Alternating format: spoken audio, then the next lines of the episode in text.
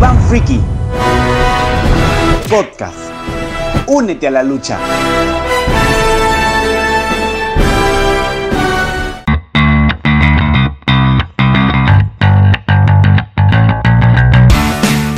Bienvenidos a nuestro primer programa del Big Bang Freaky. ¡Qué emoción! Un gustazo estar con ustedes, muchachos. Gracias. Gracias por la sintonía. Exacto, gracias por la sintonía, gracias por vernos. Y hoy día, bueno, hay que empezar primero a presentarnos, ¿no crees, Alvarito? Por supuesto, por supuesto. Primero las damas, hay que ser caballero ante todo, ¿no? Correcto. Qué gentil, qué gentil, qué gentil.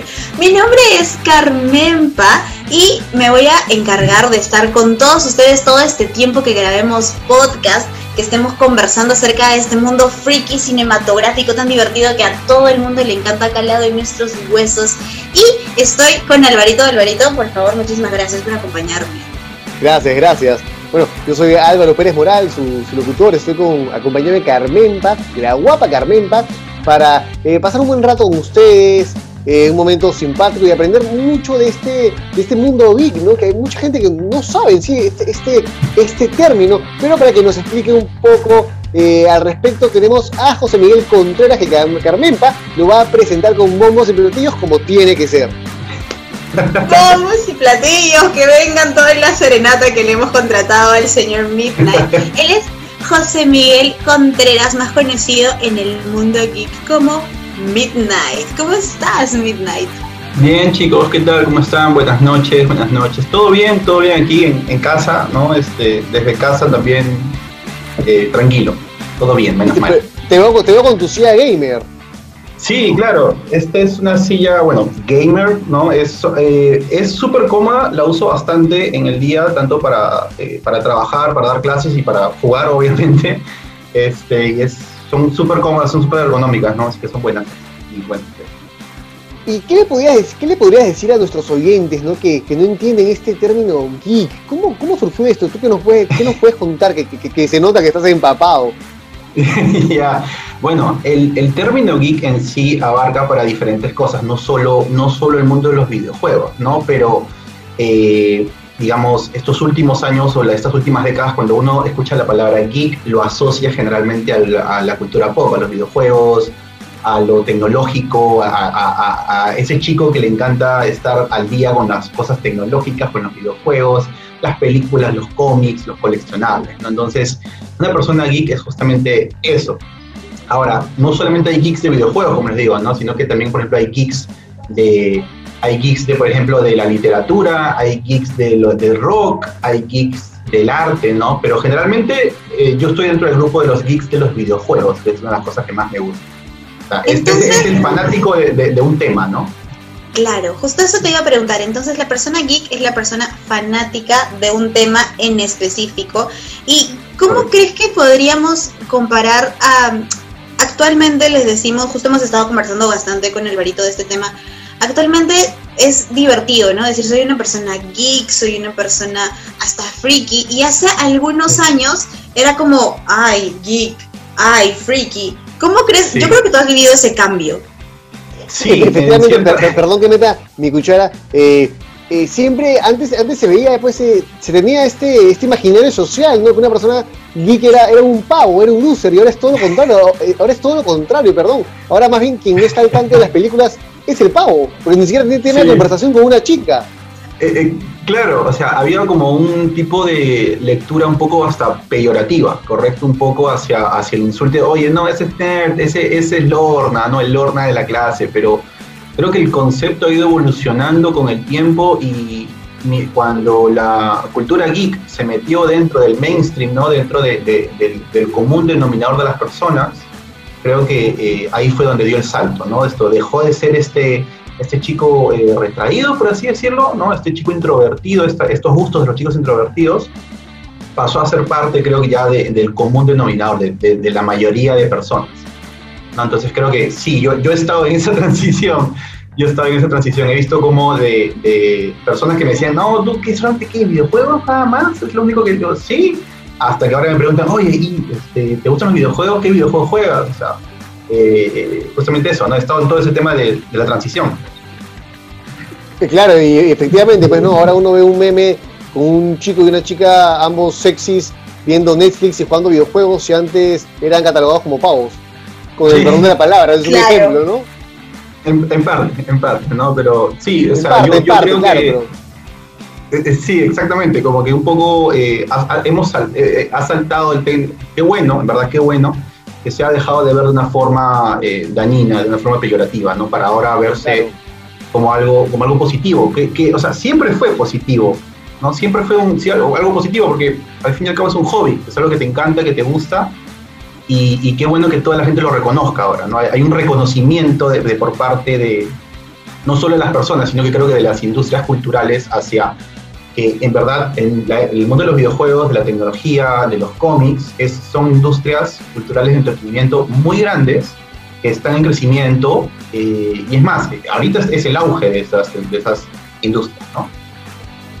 Claro, hace un momentito comentabas y decías que lo que han hecho estas industrias es de repente empoderar, cambiar todo el sistema que se tenía antes de creencias y de repente volverlo un poco más empático, un poco más igualitario.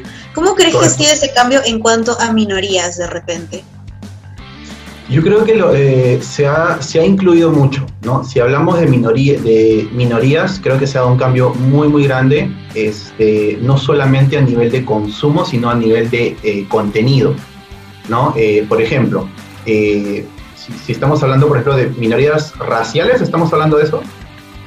Por ejemplo, Claro, pueden ser de, de- de todo- raciales, de- de, de todo en general, ¿no? Por ejemplo, eh, si- por ejemplo, el último Spider-Man, el, de, el del dibujo, ese se apellida Morales, es de origen hispano y de un bi- biotipo afro, ¿no? Entonces, eso de repente en los años 80 jamás se imaginó. Claro. Correcto, es más, este, eh, hay, hay, eh, están en- o sea, e- es, bueno que la- las, estas industrias estén empoderando a las minorías, tanto raciales como de género. Por ejemplo, hay superhéroes gays, hay superhéroes hispanos, hay superhéroes este, lesbianas, hay superhéroes eh, de, afro, de afrodescendientes. Entonces, eso está empoderando a las minorías, a las minorías y eso es genial, ¿no? Porque esta diversidad eh, enriquece más el contenido de, los videojuegos, de los cómics. O sea, siempre para bien, ¿no? Y, y para mí me, me parece fantástico eso. ¿Y qué les parece, chicos, Alvarito, señor Midnight?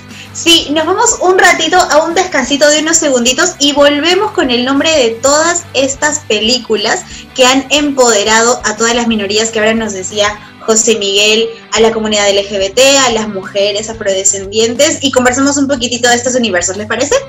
Vamos con la pausa enseguida, por supuesto. Listo. Volvemos. Bye.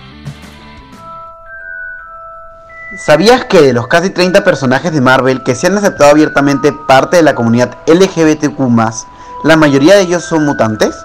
El primero en salir del closet fue Northstar, quien en 1992 tuvo que librar una de las batallas más importantes de los mutantes, enfrentar a público y editores que se negaban a aceptar la diversidad sexual en la literatura superheroica.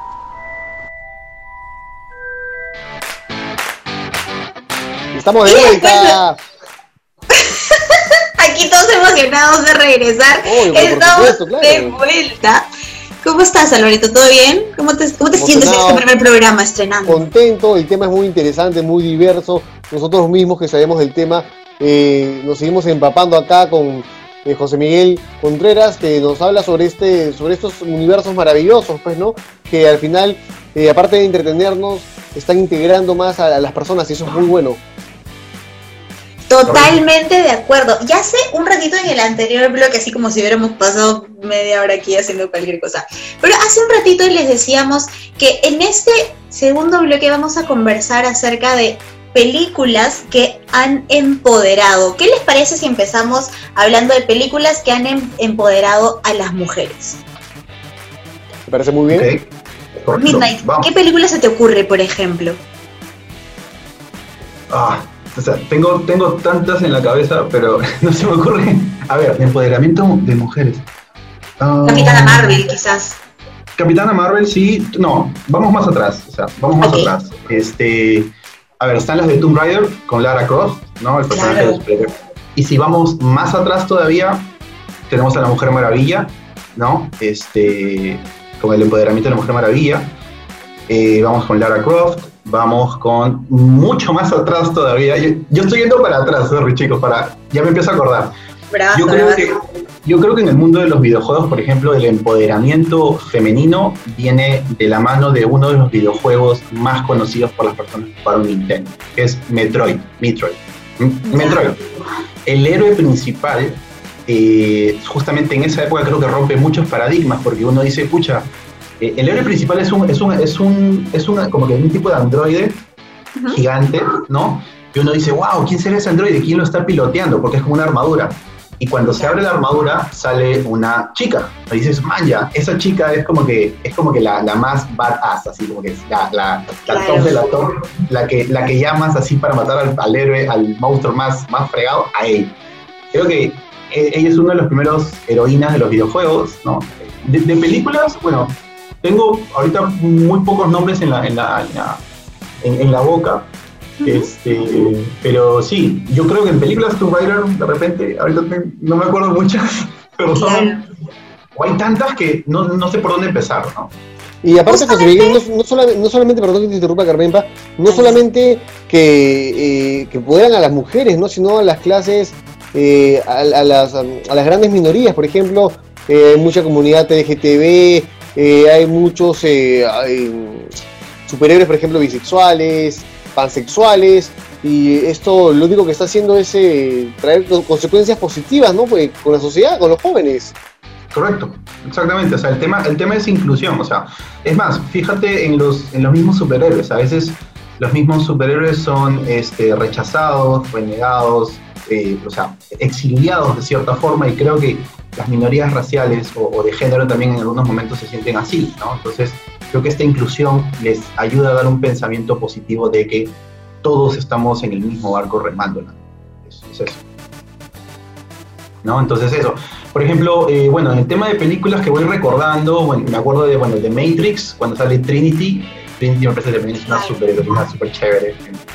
Ella en empoderó un montón. Sí, creo que ella, ella, ella hizo bastante trabajo, ¿no? Este, eh, a ver, ¿qué otra película tenemos? Eh, me, gusta, me gusta mucho, por ejemplo, El Profesional de Jean-Luc Besson. Ah, claro, del quinto elemento, a Lilu. Lilu, me parece. que Claro, ¿verdad? Claro, uno de los mejores personajes de mujeres que me pareció lo máximo. Sí, es, es lo máximo, Lilu. Este, ¿Y qué bueno, opinas? Trinity.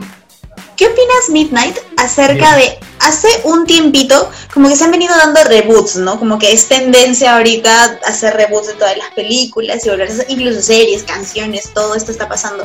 Pero ha habido un tiempito en el que las películas eran protagonizadas completamente por varones, se volvieron completamente protagonizadas por mujeres, como Ghostbusters, por ejemplo. Ghostbusters. Correcto. Sí. Eh, me parece interesante, me parece, me parece genial hacer un reboot fresco con eh, cuatro mujeres cazafantasmas. Que a, mí la película me gustó personalmente, me parece interesante, bonita. A mi hijo también, mi hijo, les cuento que él es fanático de los cazafantasmas desde los 80, desde chiquito. Él le enseñé todos los cazafantasmas y le encantó, tiene sus juguetes y todo. Y él dice que las chicas son más chéveres, por ejemplo. Dice que son, el equipo de chicas es más cool porque tiene más gadgets y todo, ¿no? Entonces, este, a mí me pareció genial, eh, genial, a pesar de que la crítica en verdad lo como que les dio un poco con palo, ¿no? Como que intentaron forzar. Siento que algunas cosas, cosas han sido un poquito forzadas, este, pero o sea, yo no vi nada forzado. De repente por ahí mi, mi- mi nivel crítico no sé si es muy alto, pero cumplió para mí el objetivo de entretener, ¿no? Y de, y de ver desde otra visión la, la, la serie de los cazafantasmas. O sea, yo creo que, que le, o sea, no le quitó poder, sino que siento que le, le- le aumentó, ¿no? Claro. Algo distinto. Claro, claro, claro, completamente. Y al mismo tiempo de haber películas, ya hemos hablado un poquito del empoderamiento de la mujer.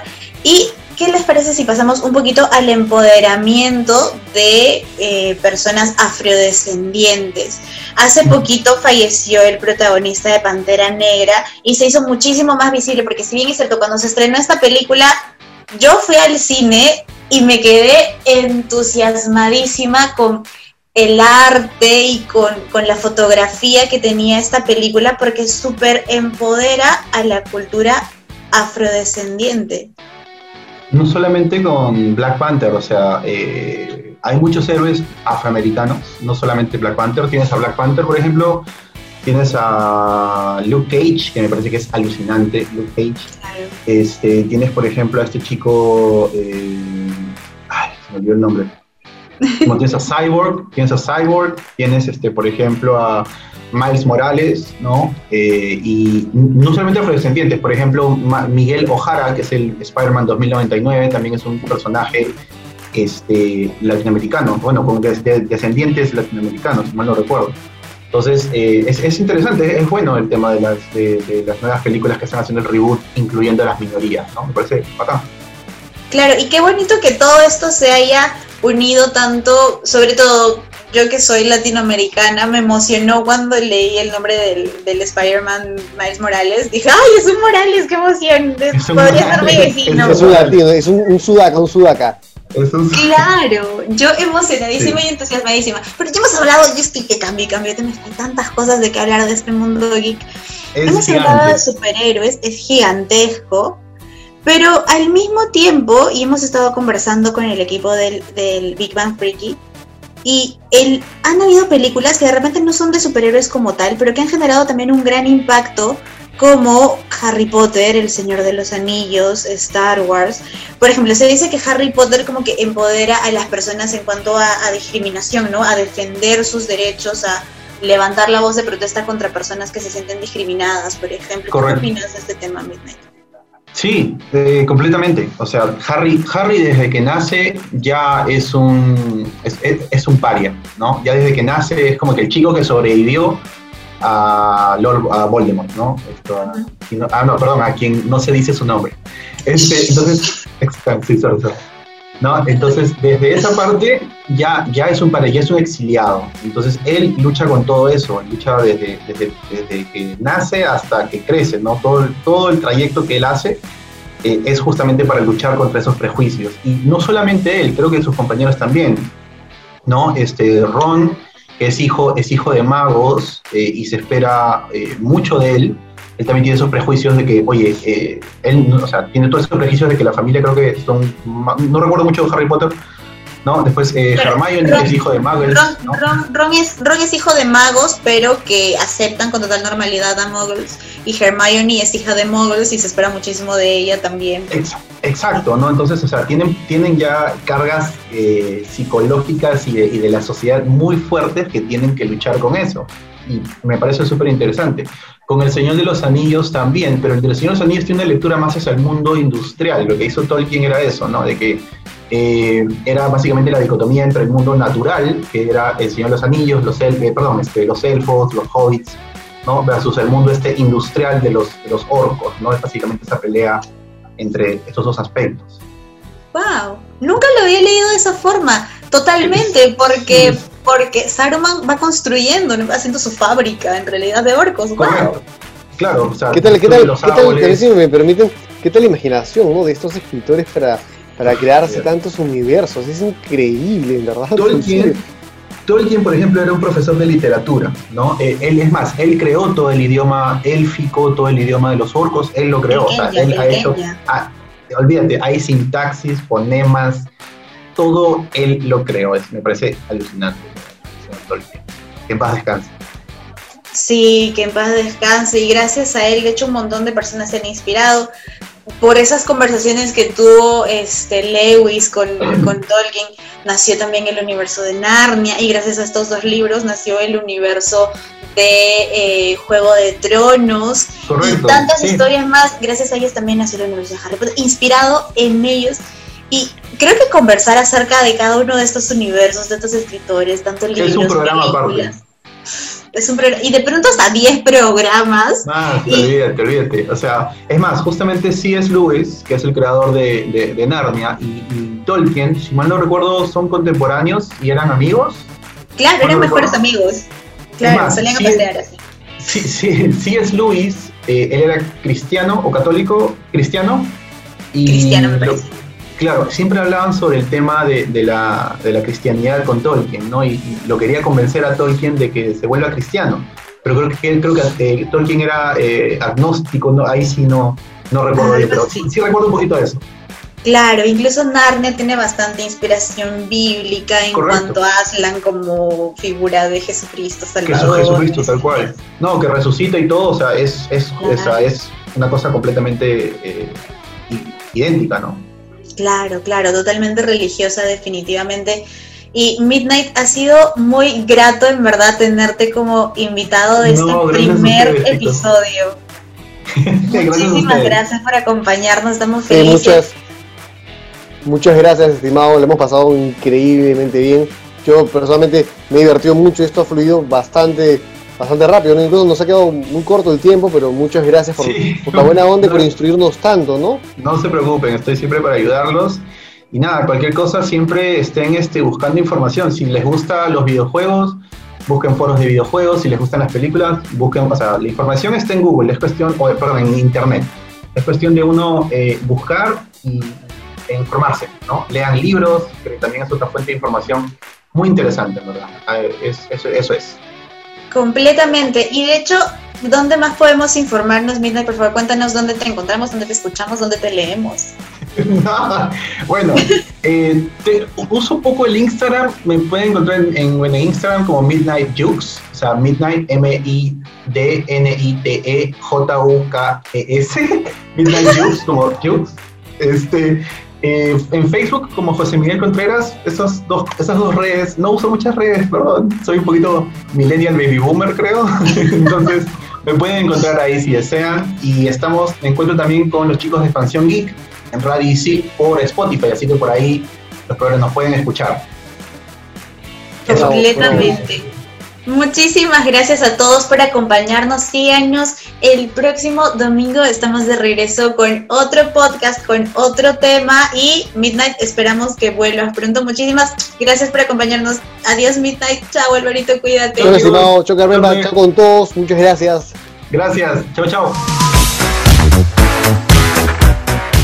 El Big Bang Freaky presenta El Emprendedor de la Semana. Si deseas endulzar tu vida, no te olvides de seguir a Brownies y Brownies y disfrutar de su deliciosa carta.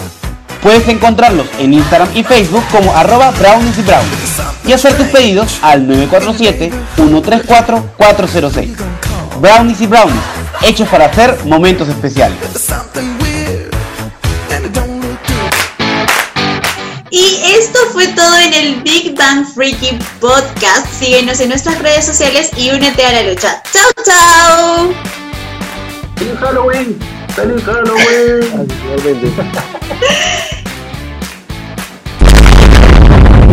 Esto fue el Big Bang Freaky Podcast. Únete a la lucha.